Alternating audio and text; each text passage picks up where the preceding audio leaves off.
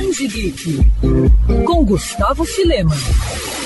Quem aí lembra do Spectroman, um dos seriados mais famosos do Japão e que marcou gerações aqui no Brasil, está de volta, mas dessa vez no formato mangá. A editora Pipoca Nankin anunciou que vai lançar a adaptação em quadrinhos da obra aqui no Brasil. A previsão é que o lançamento ocorra no segundo semestre, provavelmente a partir de novembro. Publicado originalmente em 1971, a primeira versão do mangá foi concluída com sete tomos lá no Japão. A edição nacional vai ser feita com quatro volumes em um formato especial, com direito a capa cartão e sobrecapa capa. O mangá foi criado pela dupla Daiji Kazumini e Souji Ushio e traz um final diferente daquele apresentado na TV. Exibido pela primeira vez na televisão japonesa entre 71 e 72, Spectrum é considerado um dos mais importantes tokusatsu da história. Para quem não sabe, tokusatsu é um termo em japonês usado para filmes ou séries live action que fazem um uso forte de efeitos especiais.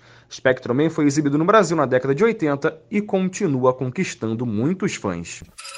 Quer ouvir essa coluna novamente?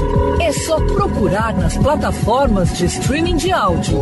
Conheça mais dos podcasts da Band FM Rio.